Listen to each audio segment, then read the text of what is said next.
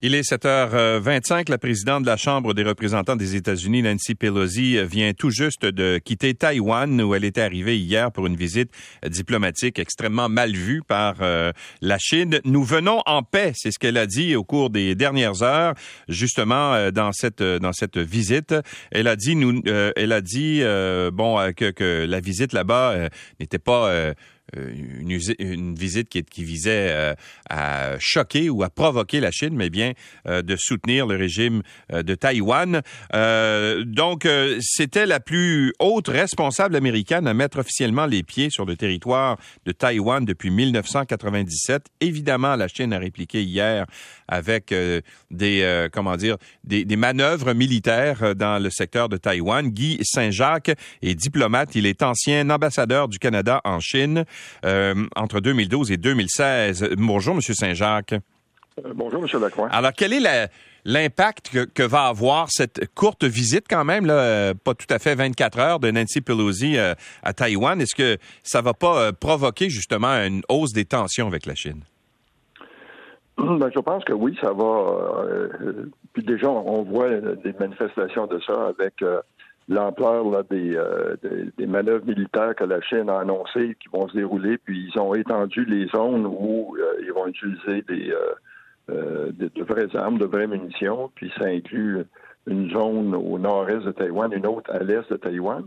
Bien sûr aussi, ça ne va pas améliorer les relations avec les États-Unis, mais dans tout ça, la, Chine utilise des, des tactiques habituelles d'intimidation. Puis, bien sûr, le, le, principal récipiendaire des sanctions, c'est Taïwan même, parce qu'ils ont annoncé beaucoup de sanctions économiques, d'interdiction de, de, produits alimentaires, euh, de toutes sortes. Puis là-dessus, Taïwan a une dépendance. Mais vu que les relations avec les États-Unis sont déjà vont déjà très mal, c'est difficile de voir qu'est-ce qui va aller. Euh, euh, comment ça va se détériorer davantage. Et ce qui préoccupe beaucoup la Chine, c'est que d'autres pays se disent bon, maintenant, OK, on peut avoir des relations un peu plus normales avec Taïwan. D'ailleurs, il y a une délégation de parlementaires britanniques qui a annoncé qu'elle va se rendre à Taïwan euh, en septembre. C'est ce que craint euh, la Chine, c'est que d'autres pays euh, vont vouloir eux aussi aller à Taïwan. Donc, la, la, visite de Mme Pelosi pourrait avoir un impact sur d'autres pays. Est-ce que le Canada, par exemple, entretient euh, ce genre de relation avec, euh, avec Taïwan? À votre connaissance, quand vous étiez, vous, euh, en poste en Chine, jusqu'à tout récemment, jusqu'en 2016 quand même, quel était l'état des relations du, du Canada avec Taïwan? Bien, il faut dire qu'à ce moment-là, on avait beaucoup d'espoir avec la Chine. On espérait conclure un accord de libre-échange. Et puis, je dirais que c'était avant qu'on comprenne vraiment comment euh, Xi Jinping avait changé la Chine, qui avait transformé le pays en un pays très autoritaire avec une politique étrangère très agressive, ce qui veut dire qu'on avait des relations avec Taïwan, mais qui étaient vraiment euh, euh, à des niveaux beaucoup plus bas. Puis il y a des parlementaires euh, canadiens qui sont qui, vont euh, de temps à autre à Taïwan, mais la dernière visite d'un ministre, euh, c'était John Manley quand il était ministre de l'industrie. Je pense ça remonte à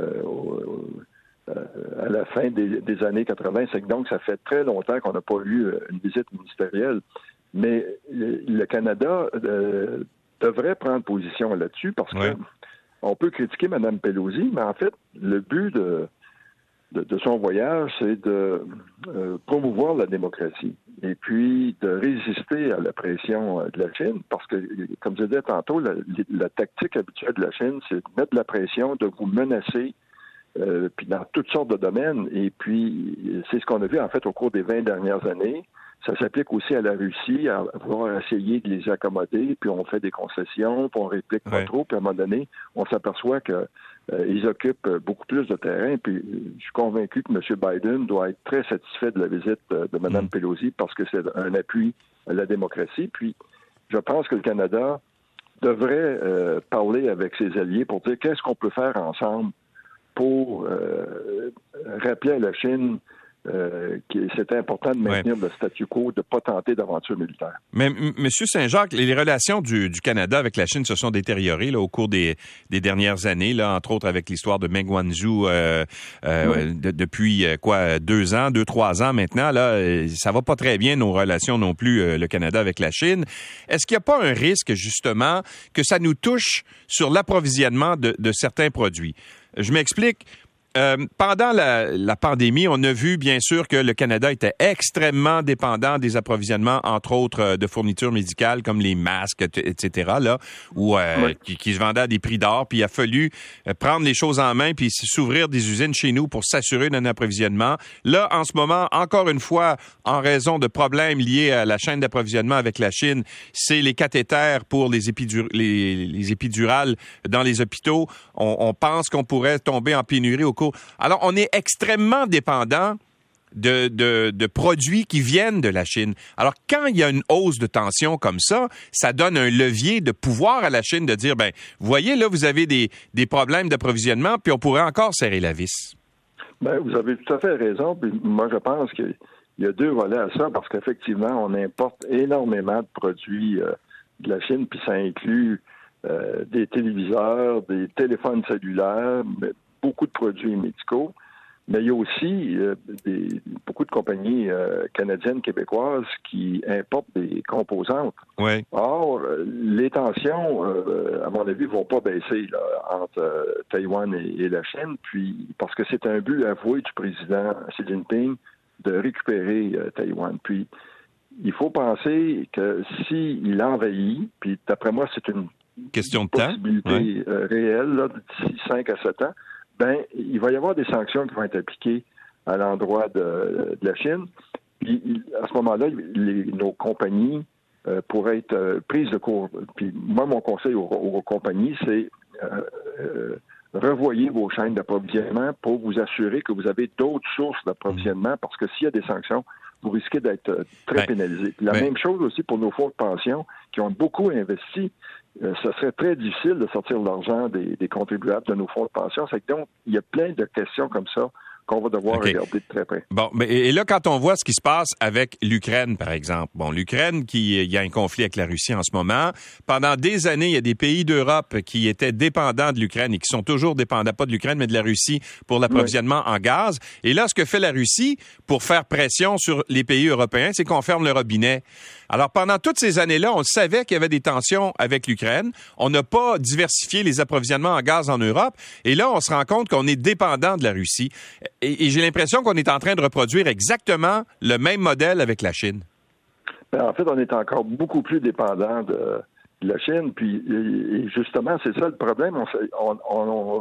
c'est un peu la politique de l'autruche. On ne voulait pas reconnaître qu'il y avait des dangers, puis on, ne voulait pas reconnaître quel genre de régime. Maintenant, on le sait très bien, puis je pense qu'il faut changer nos pratiques. Euh, oui, peut-être qu'il va y avoir un impact euh, sur les prix, mais euh, à long terme, on va, on, va y gagner. Puis c'est une des conséquences néfastes de la mondialisation qu'on a exporté beaucoup de production en Chine, mais je pense que maintenant, il faut revoir ça revoir ça, puis peut-être s'assurer d'avoir des chaînes d'approvisionnement qui soient plus faciles à contrôler, donc chez nous. Alors, il y a un message aux différents gouvernements, même au gouvernement du Québec, là, François Legault, puis euh, euh, aussi, bien sûr, à Justin Trudeau, mais de dire, euh, pouvons-nous réévaluer justement les chaînes d'approvisionnement qu'on a de tous les produits importants, que ce soit des médicaments, que ce soit des fournitures médicales, etc., puis au moins se dire les choses essentielles qu'on les, les produit chez nous? Oui, moi je pense que. C'est une question euh, stratégique euh, parce que actuellement, dans, plusieurs domaines, vous avez mentionné tantôt comment on a été pris de court au début de la, COVID. Euh, puis c'est un peu inexplicable qu'on ait cette dépendance-là. Et puis, il faut, il faudrait une analyse stratégique mm-hmm. pour dire bon, où est-ce qu'on est vulnérable, puis comment est-ce qu'on peut encourager de la production ailleurs, ou qu'est-ce qu'on peut répatrier ici? Bon, euh, en terminant, est-ce que vous croyez qu'il pourrait y avoir euh, un conflit euh, ouvert entre, par exemple, euh, la Chine et les États-Unis. On a vu que le, le, USS Ronald Reagan, qui est un immense porte-avions américain, croise dans les eaux près de Taïwan.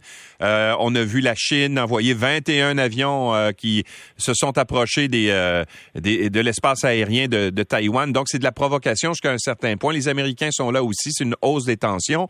même, je voyais aussi la Corée du Nord qui appuie totalement et la Corée du Nord, on ne sait jamais ce qu'ils vont faire comme, euh, comme régime. Là. Alors, est-ce que, est-ce que, est-ce que la possibilité d'un conflit direct est possible à court, à court ou moyen terme?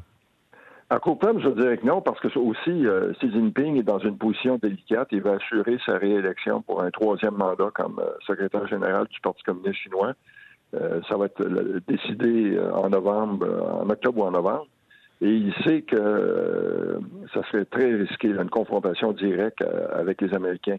Euh, ce qu'ils veulent, c'est gagner du temps. Ils vont se concentrer sur Taïwan pour faire peur à Taïwan. Puis là, on parle aussi d'envoyer des drones au-dessus de mhm. Taïwan, puis avec ces exercices militaires en utilisant des, des de, de, vraies munitions. Mais ils savent qu'ils ont besoin d'encore peut-être 5-6 ans pour pouvoir faire face aux forces américaines. Mais euh, c'est clair qu'entre-temps, il faudrait que la diplomatie se mette à l'œuvre pour essayer de faire baisser les tensions, puis faire valoir euh, à la Chine qu'elle pourrait y perdre beaucoup. Parce que si euh, elle tentait une aventure militaire pour récupérer Taïwan, il y aurait des sanctions importantes qui seraient imposées. Et, et, donc, il faudrait souligner ça. Puis, probablement que le Canada pourrait s'associer avec d'autres pays pour faire des démarches communes auprès de la Chine pour dire faites attention, il faut maintenir le statu quo, parce que sinon, les tensions vont continuer de s'accroître. Et là, d'ici, comme je disais tantôt, 5 à 7 ans, on risque d'avoir un affrontement euh, militaire. M. Saint-Jacques, merci d'avoir été avec nous. Merci, bonne journée. Au revoir. Guy Saint-Jacques est diplomate. C'est l'ancien ambassadeur du Canada en Chine de 2012 à 2016.